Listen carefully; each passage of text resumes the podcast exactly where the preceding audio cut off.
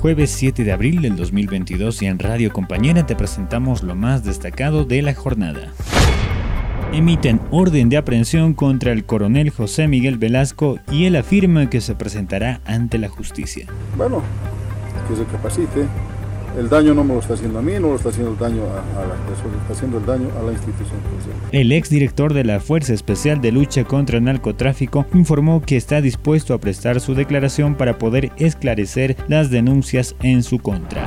Noticias de política. Oposición pide la conformación de una comisión legislativa e internacional de investigación en temas de protección de narcotráfico. Como fuerzas políticas de oposición, no nos vamos a quedar de brazos cruzados mientras el país se encamina a consolidar un narcoestado. No podemos permitir que se consolide un narcoestado. El diputado Erwin Bazán señaló que enviaron cartas al presidente de la Asamblea Legislativa Plurinacional, David Choquehuanca, y al presidente Luis Arce para solicitar se conforme dos comisiones, una legislativa y otra a nivel internacional para investigar hechos de narcotráfico en el país.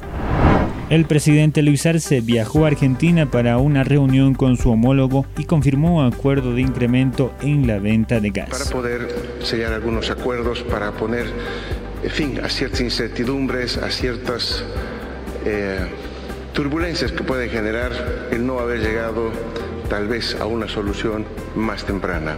Creo que con esto Argentina tiene garantizado el suministro como lo hicimos el año pasado de gas, pero también estamos acordando ir más allá que simplemente la firma de un convenio con gas. Queremos hacer acuerdos con el tema del litio y por eso queremos también coordinar. El presidente Alberto Fernández y su par de Bolivia Luis Arce encabezaron en Casa de Gobierno la firma de una serie de acuerdos entre ambos países en materia energética y una declaración conjunta.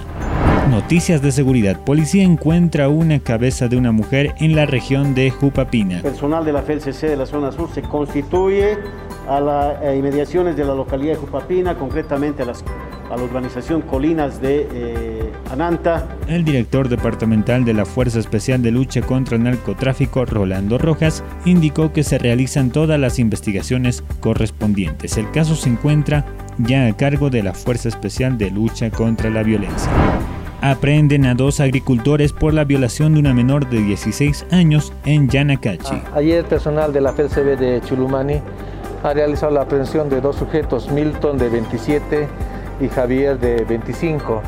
Estos son agricultores y el mes de enero de este año habrían agredido sexualmente a una menor de 16 años.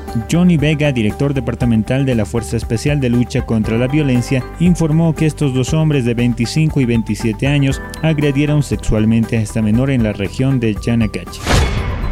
Esta más información la puedes encontrar en nuestras redes sociales y página web www.radiocompanera.com.